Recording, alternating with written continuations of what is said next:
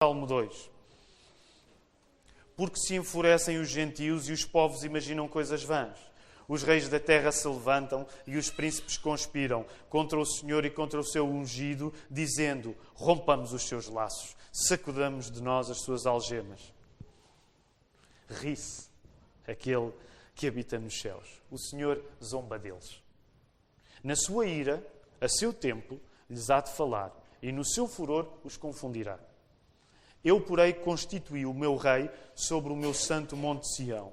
Proclamarei o decreto do Senhor. Ele me disse: Tu és meu filho, eu hoje te gerei. Pede-me e eu te darei as nações por herança e as extremidades da terra por tua possessão. Com vara de ferro as regerás e as despedaçarás como um vaso de oleiro. Agora, pois, ó reis, sede prudentes.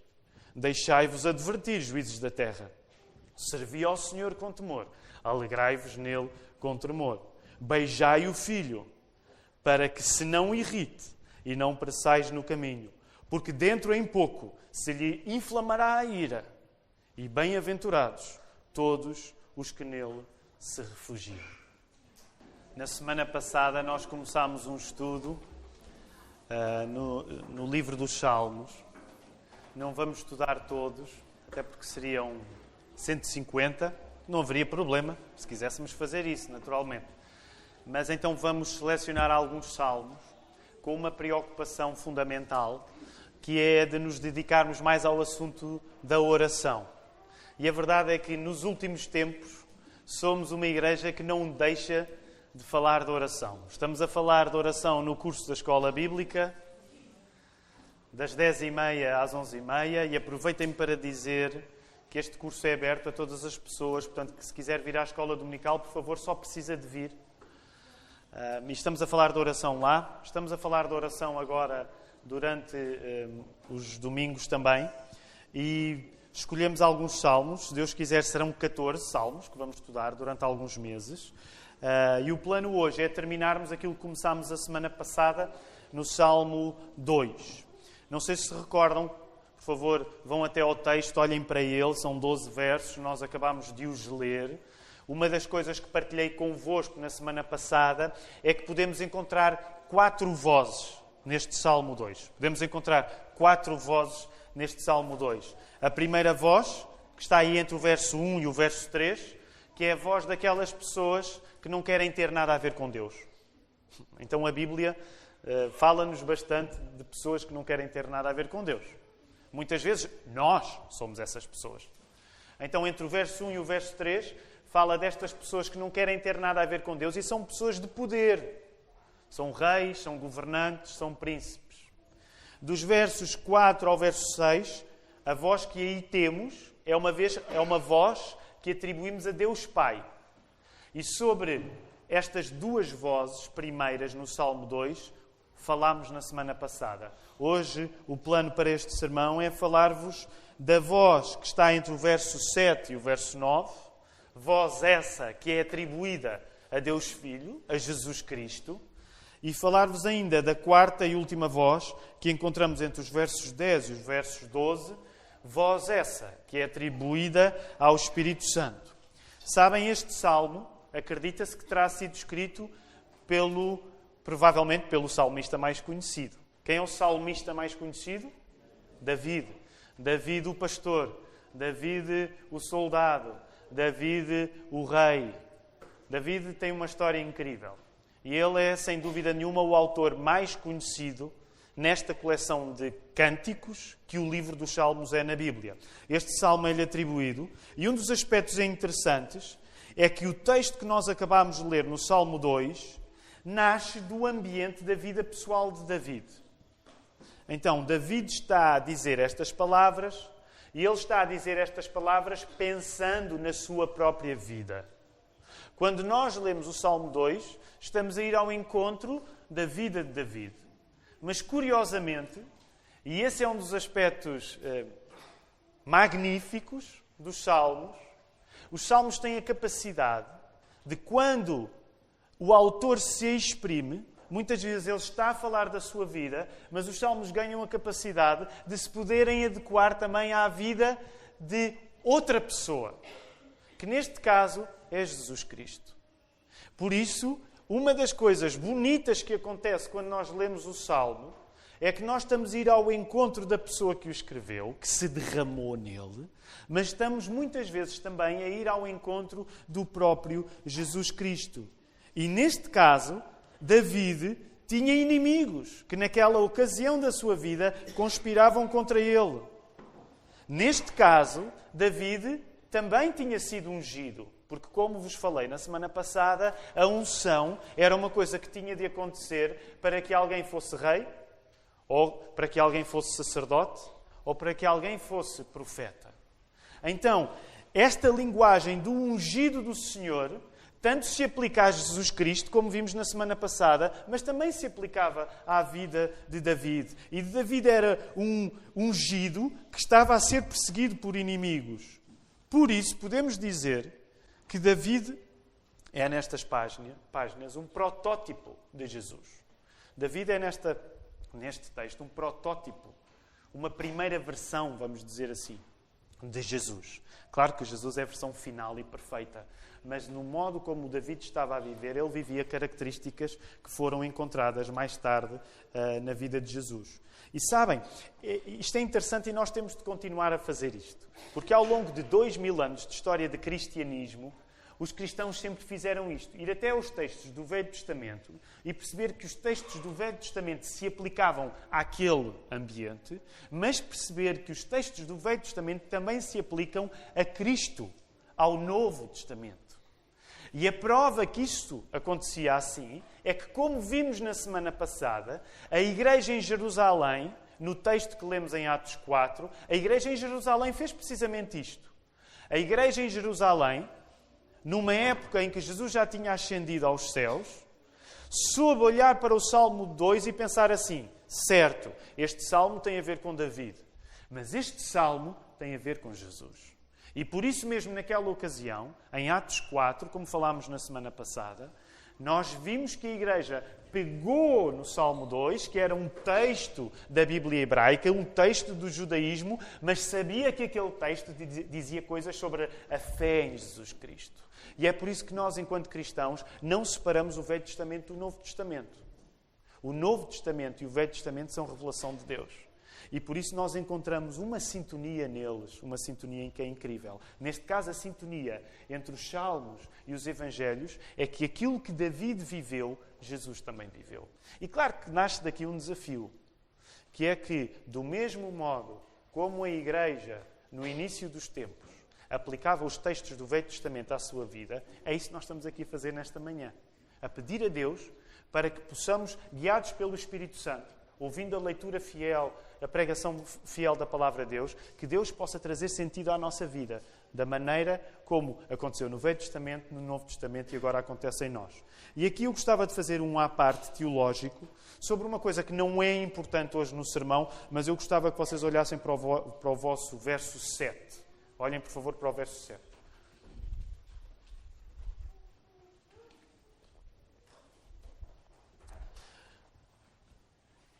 Nunca houve um momento em que Deus não fosse Pai, Filho e Espírito Santo. Esta é uma convicção dos cristãos. Sejam eles católicos romanos, evangélicos, ortodoxos orientais, todos concordam que nunca houve um momento em que Deus não fosse Pai, Filho e Espírito Santo. No entanto, por causa desta expressão que aqui está no verso 7, que diz: Tu és meu filho, eu hoje te gerei, existem grupos fora da ortodoxia cristã, e quando eu digo ortodoxia cristã, fora daquele acordo que congrega cristãos de eh, origens distintas, existem movimentos que dizem que Jesus Cristo não é da mesma qualidade de Deus Pai. Um dos movimentos que afirma isto são as testemunhas de Jeová. Portanto, não acreditam que Jesus é Deus. Nós acreditamos que Jesus é Deus. Um dos textos que eles usam, neste caso, grupos de cristãos que não acreditam na igualdade entre Pai, Filho e Espírito Santo, é precisamente este texto. como que interpretando que se hoje te gerei, significa que houve um ontem onde Jesus Cristo ainda não era filho. No entanto, e esta é uma parte teológica, não é uma coisa muito importante para o nosso irmão hoje, mas eu gostava de aproveitar o facto de passarmos por este texto. A interpretação histórica que nós consideramos a mais correta tem sido compreender que aquilo que está em causa quando se diz Tu és meu filho, eu hoje te gerei, aquilo que está em causa é a manifestação do caráter divino do Filho e não o início. Ou seja, a tónica nesta expressão, tu és meu filho, eu hoje te gerei, é a capacidade que nós, seres humanos, temos de conhecer que Jesus é o Filho de Deus.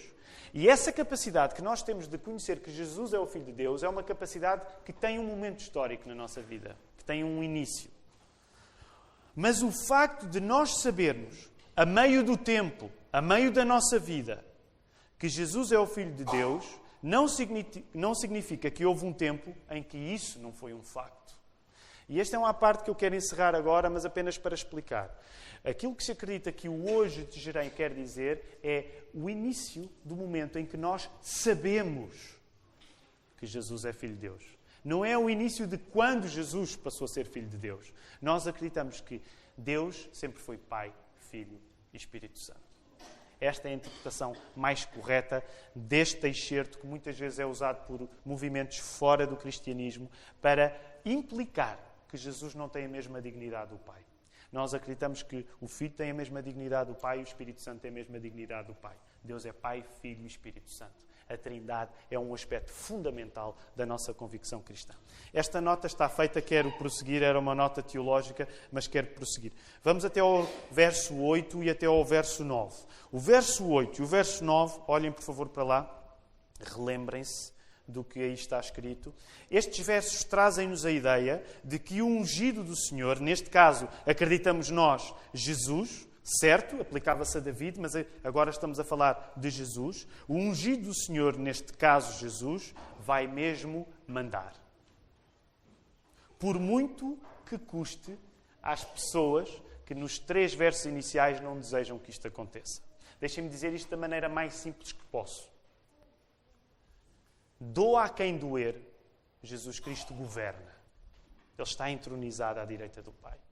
Doa a quem doer, Jesus Cristo vai voltar para julgar todos. Jesus Cristo vai mandar. O Salmo está a deixar claro. Todos nós vamos ter de lidar com isso. Independentemente de acreditarmos nisso agora ou não. A nossa convicção cristã é que Jesus Cristo vai voltar. E que Ele vai fazer aquilo que o Salmo está a dizer que Ele vai fazer. E reparem, a linguagem é forte. Linguagem provavelmente incomodativa para nós, com vara de ferro com vara de ferro vai reger as nações e, se necessário, quebra-as como se fossem barro. Esta linguagem forte que nós encontramos aqui neste salmo quer recordar-nos que quando nós nos colocamos contra o governo de Deus, nós colocamos-nos mesmo contra Deus e que Jesus leva a sério.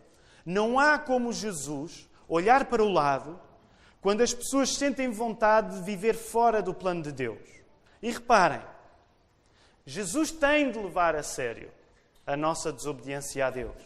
Porque se Jesus não levar a peito a rebeldia dos homens, Jesus não poderia ser descrito como o escolhido de Deus para representar o seu governo. Se Jesus é a pessoa que Deus Pai confia como governante do seu reino, ele tem de levar a sério as pessoas que não querem ser governadas por Deus.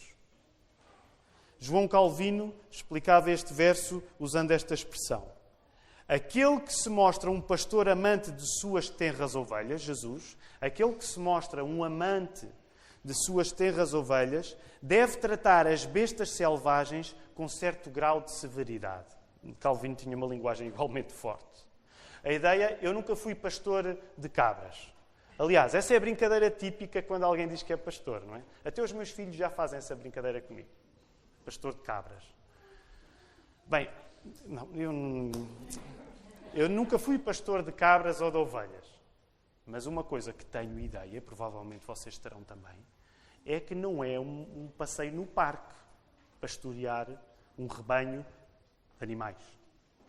um dos papéis que o pastor tem de ter é livrar esse rebanho do ataque de qualquer coisa, seja outro animal ou seja as condições atmosféricas. Portanto, o mesmo se aplica a nós. Se Jesus Cristo é o governante em quem Deus Pai confia, ele tem de levar a sério as pessoas que são contra o governo de Deus. E por isso a linguagem é forte aqui. Não há volta a dar. O facto de Jesus levar a sério a justiça de Deus implica que Jesus vai confrontar as pessoas que não levam a sério a justiça de Deus. No entanto, também é, é importante dizer, porque agora estou a dar ênfase a uma coisa que é negativa, é? que é o facto de Jesus vir ajustar contas. Mas nem todas as ênfases são negativas neste, nestes versos. Vejam aí o verso 8. Diz uma coisa que nos deve animar. Diz que até os não-judeus, quando se fala aí na expressão eu te darei as nações por herança. Até os não-judeus passam a estar envolvidos no assunto de Jesus tomar conta dos destinos do mundo. Isto vê-se neste domingo de manhã. Partindo do princípio que a grande maioria de nós está aqui não é de origem judaica, nós só estamos aqui porque, apesar de Jesus ser um juiz sério, ele é um juiz amoroso. Deus não é só para Israel. Deus criou um novo Israel, que é a Igreja. E por isso, mesmo nós, não sendo filhos étnicos de Abraão, Isaac e de Jacó, não sendo judeus, mas nós fomos alcançados pelo amor de Jesus. Mas os dois aspectos é importante nós termos em conta. Não é uma dicotomia. Jesus é justo e é amoroso. Eu sei que muitas vezes a nossa tendência é dizer Jesus é amoroso, mas é justo. Eu creio que é mais rigoroso dizer Jesus é amoroso e é justo. Porque a justiça de Jesus não joga contra o amor que ele tem. E chegamos por isso aos versos 10 e 12. Voltem a olhar para eles. A voz que é atribuída, como vos falei, ao Espírito Santo. Nesta última voz, no Salmo 4, interessa voltar ao início do Salmo, chamando todos, incluindo os conspiradores do início do Salmo, para que pensem duas vezes e que decidam colocar-se em boas relações com Deus. Que as pessoas de poder, que estão aí nos três primeiros versos do capítulo 2, aproveitem, aproveitem então a ocasião para serem mais prudentes, em vez de estarem a congeminar tramóias contra Deus. Neste sentido, o tom destes três últimos versos do capítulo 2, a voz do Espírito Santo, é um tom mais persuasivo, próprio de quem procura reconciliar-se. É isso mesmo que o Espírito Santo faz na nossa vida. E por isso nós atribuímos a oportunidade do arrependimento a um dom do Espírito Santo. O Espírito Santo é a pessoa da Trindade onde geralmente se enfatiza Deus a vir até nós e dar-nos o dom do arrependimento. E por isso mesmo, o poder de Jesus, que é um poder a sério, como nós já falámos, é um poder sensível à nossa mudança. Se tu mudares a tua atitude, Deus vê isso. Deus é sensível à tua mudança. No verso 11, encontramos a receita para recuperar alguém da rebelião. Então, rebelião ou rebeldia é um dos estados que pode descrever as pessoas do início do Salmo no início do Salmo, estas pessoas, os gentios, os povos que imaginam coisas vãs, os reis que se levantam, os príncipes que conspiram, são pessoas que são rebeldes em relação a Deus. E é tão bonito isto, porque o Salmo não quer acabar, este Salmo 2 não quer acabar sem dar uma solução para o problema onde começou. O Salmo 2 não quer acabar sem dar uma solução para o problema por onde ele começou. E por isso é possível que pecadores como nós, pecadores como eu, sejam recuperados. Como é que se recupera alguém da rebelião? Essa receita nós podemos encontrar no verso 11 e é uma receita que se faz de um modo surpreendente, porque harmoniza coisas que geralmente nós achamos que estão opostas. Olhem o verso: Servi ao Senhor com tremor com temor, desculpem, servi ao Senhor com temor, alegrai-vos nele com tremor. Geralmente nós achamos que alegria e tremor parecem coisas que não combinam uma com a outra. Neste caso, o serviço que se faz a Deus é feito da reverência. O Tiago Falcoeiras falou isto hoje já de manhã, no curso da Escola Bíblica. É feito uma combinação de reverência. Reverência é expressa aí na palavra temor e na palavra tremor. Mas o serviço que alguém faz a Deus é expresso no júbilo, visto aí na palavra alegria. Temer Deus não é neste salmo o contrário de nós nos alegrarmos nele. Antes, pelo contrário. Por isso mesmo, podemos dizer que a alegria é uma solução para a rebeldia contra Deus. A alegria é uma solução para a rebeldia contra Deus. Já pensaram que este salmo podia simplesmente dizer que ou vocês obedecem ou não há nada para ninguém? O salmo podia usar esta linguagem. Ou obedeces ou vais ver o que é que te acontece. Mas o salmo faz mais do que isto. O salmo traz a alegria para o assunto. Deus não nos quer convencer à força. Neste sentido, Deus não nos quer convencer à força. Deus traz a alegria para o assunto. Não é apenas obedece ou encara as consequências. Não, o salmo traz a alegria para o assunto. E por fim, o verso 12 traz um aspecto que ilustra como, na prática, se pode equilibrar estas coisas que nós geralmente achamos que são contrárias, que é o temor e a alegria. Porque a nossa tendência natural é separar. Esse elemento, como o texto ilustra, que se podem juntar temor e alegria, sabem como é que se vê? Precisamente na ordem que está aí a ser dada no verso 12. Qual é a ordem que é dada aí? Digam, qual é a ordem que o texto nos dá? no verso 12. Tem aí uma ordem. Qual é a ordem? É fácil. Beijai o filho. Beijar o filho é uma combinação de respeito, de reverência com prazer. Quando nós beijamos alguém, talvez possamos dizer que é um gesto que implica reverência, respeito, mas implica prazer, porque é sinal que nós estamos a mostrar os sentimentos que temos.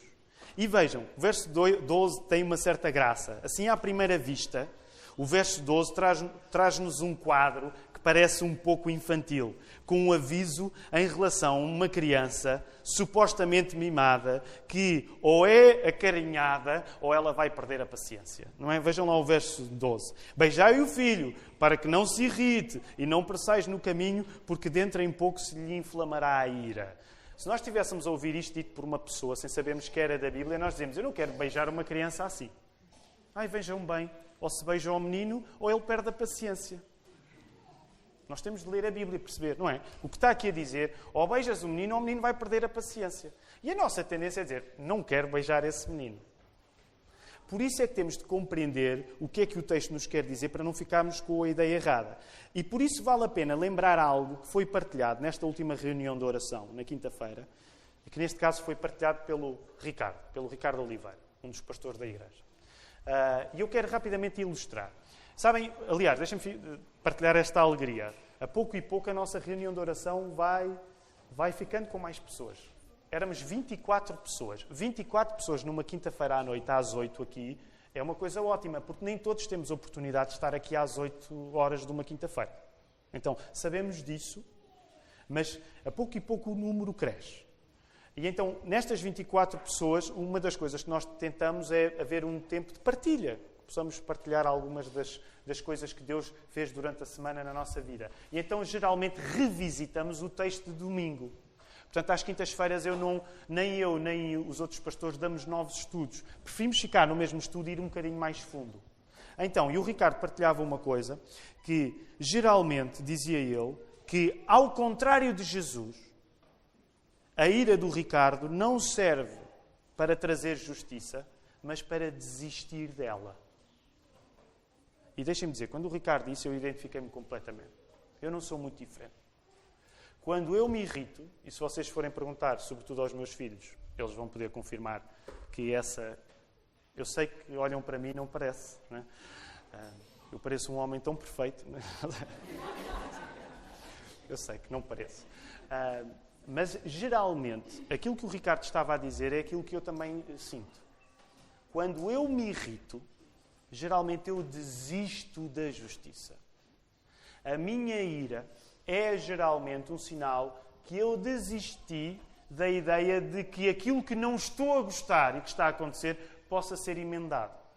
E aqui permitam-me, com sensibilidade, mas colocar-vos a vocês também. Haverá diferenças entre pessoas, eu não estou a dizer que somos todos iguais, mas uma boa parte das vezes nós perdemos a paciência porque a situação onde nos colocamos parece-nos que já não tem emenda. E a nossa ira torna-se a resposta para a falta de emenda da nossa situação. Agora, acontece que o Ricardo, ao partilhar isso, ele percebeu uma coisa no texto bíblico. Na Bíblia, a ira de Deus não é uma desistência da justiça. Na Bíblia, a ira de Deus é um sinal que Deus é justo.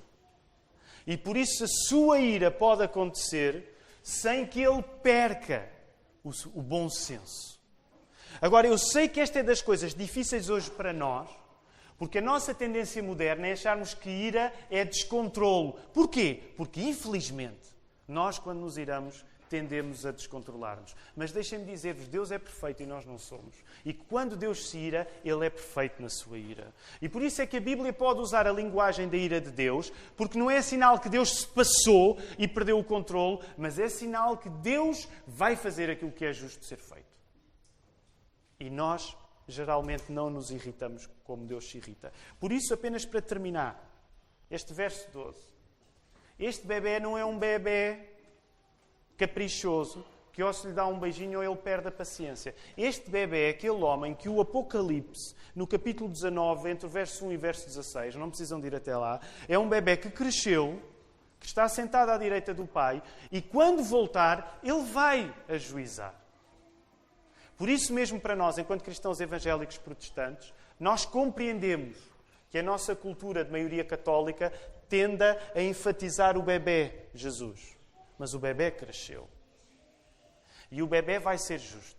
E o bebê vai poder exprimir a ira de Deus como um sinal, não de que perdeu o controle, mas como um sinal que Deus tem o controle. A ira de Deus está na Bíblia para dizer: Deus não perdeu o controle. Infelizmente, na nossa vida, a ira é um sinal que nós perdemos o controle. Quero terminar rapidamente sugerindo os exercícios práticos, porque, como vos disse, um dos objetivos desta série de mensagens é que nós tenhamos exercícios práticos. Em primeiro lugar, sem levantar as mãos, sem levantar as mãos, quero fazer uma pergunta. Ninguém levanta as mãos. Alguém fez o trabalho de casa da semana passada? Sem levantar as mãos. Isso é estranho fazer uma pergunta e não. Alguém não fez o trabalho de casa da semana passada, ok, não levantei as mãos.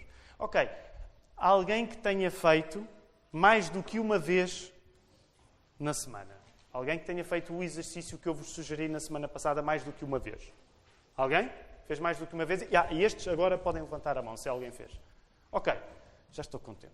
Não faço mais perguntas em relação à semana passada. Então, há cerca de dois meses, quero sugerir rapidamente, para terminarmos o nosso culto, exercícios de oração que são diferentes.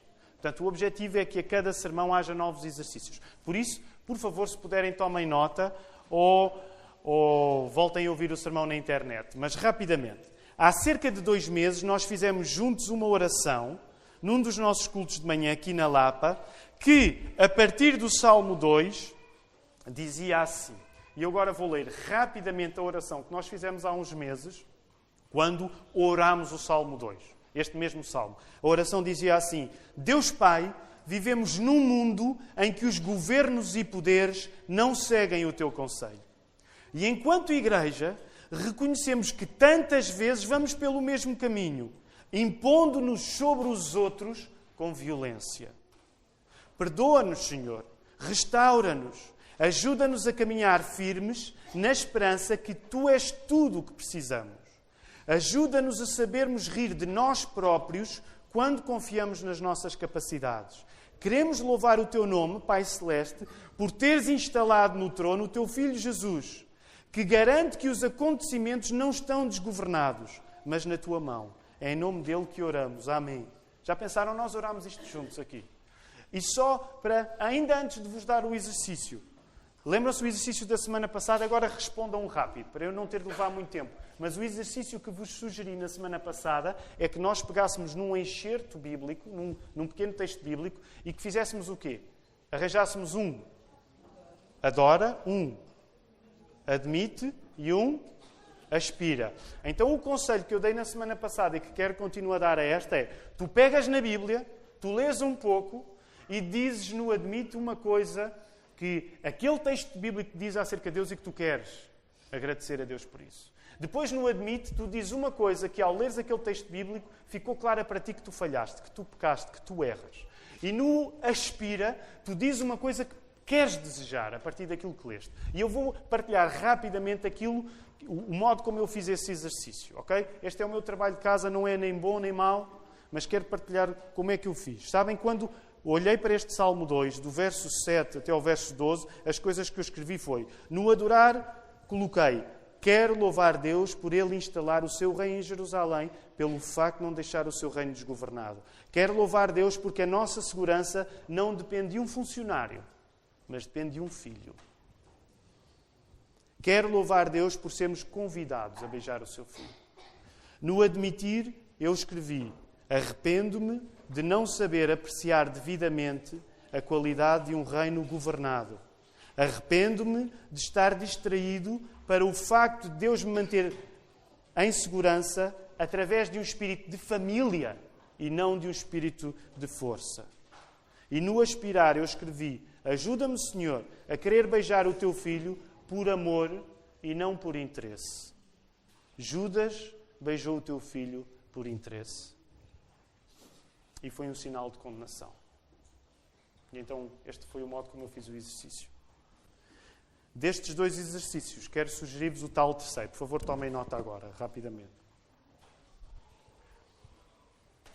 Se, entre outras coisas, este salmo aprecia o facto de Deus saber governar as coisas, inclui nas tuas orações a referência às pessoas que têm autoridade sobre ti. Se para Deus, como nós vimos no Salmo, é importante que as coisas estejam bem governadas, Tu deves orar pelas pessoas que têm autoridade sobre ti. Se tens patrão, já oraste pelo teu patrão? Tu deves orar pelo teu patrão. E não é salmo imprecatório este. Okay? Não é desejar coisas más ao teu patrão. Tu deves orar pelo teu patrão. Um óbvio, porque estamos na igreja. Deves orar pelos teus pastores. Se estás em casa, ora pela autoridade da casa. Filhos, orem pelos vossos pais, pelo vosso pai em particular, mas também pela vossa mãe. Orem porque eles têm autoridade sobre vocês. Orem por um motivo que nós incluímos sempre no nosso boletim. Orem pelo governo. Não interessa se votaste no governo. Tu tens de orar pelo governo. Se na Bíblia uma coisa bem governada é uma bênção, nós devemos orar pelas pessoas que têm autoridade sobre nós. E uma das coisas que podemos pedir quando oramos por estas pessoas é: Senhor, ajuda aquele governo como Jesus governa. Senhor, ajuda a que o meu pai tome conta desta casa como Jesus toma. Senhor, ajuda que, os pastores da igreja tomem conta da igreja como Jesus toma. Senhor, ajuda que o António Costa tome conta de Portugal como Jesus toma. Ele fez uma coisa engraçada, ficou com os filhos do João Miguel Tavares, sabiam? É? Então temos de tentar o truque com ele também, que é arranjar o mail do Primeiro-Ministro para ele ficar com os nossos filhos. Oramos pelo nosso patrão. Senhor, ajuda que o meu patrão seja eficiente e governe como Jesus governa. Segundo exercício, são três.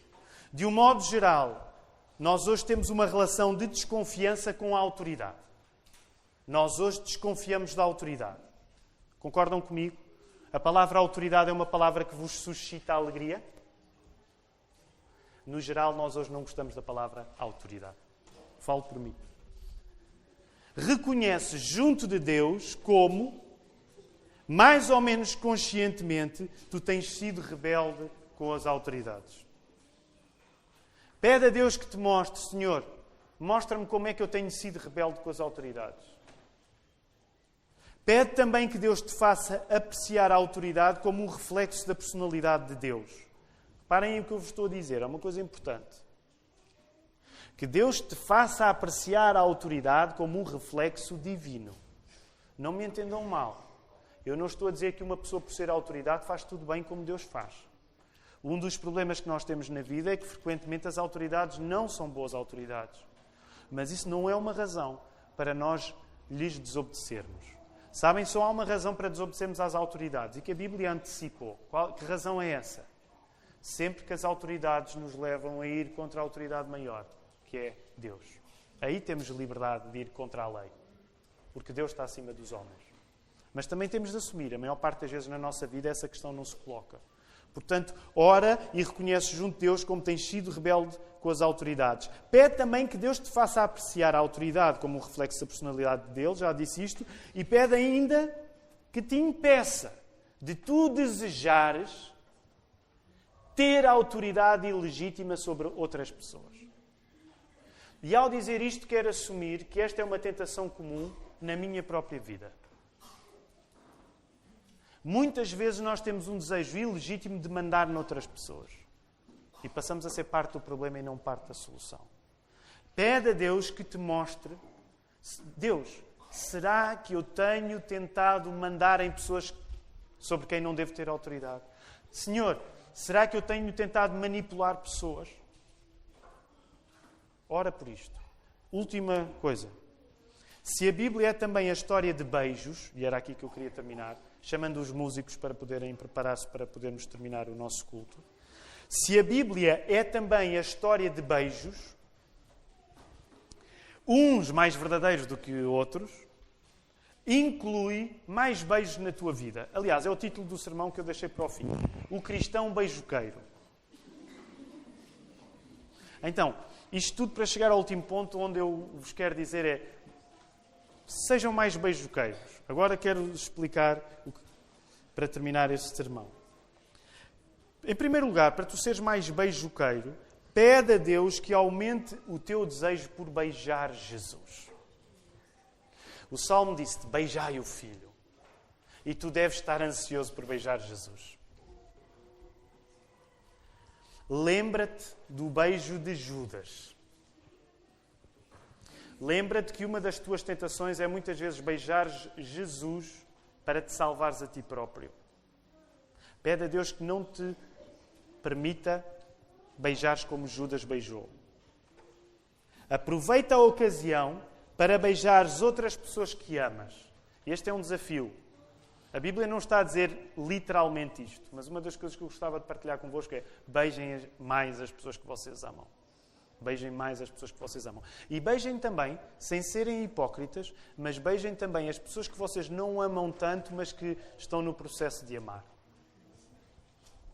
Faz dos teus beijos a memória viva de que Deus te recuperou da rebeldia pela via da alegria. Faz dos teus beijos uma consequência do facto de Deus te ter recuperado de seres uma pessoa rebelde pela via da alegria. Deus salvou-nos na graça. O beijo é um modo excelente para nós mostrarmos a gratidão às pessoas que amamos. Que o Senhor nos ajude.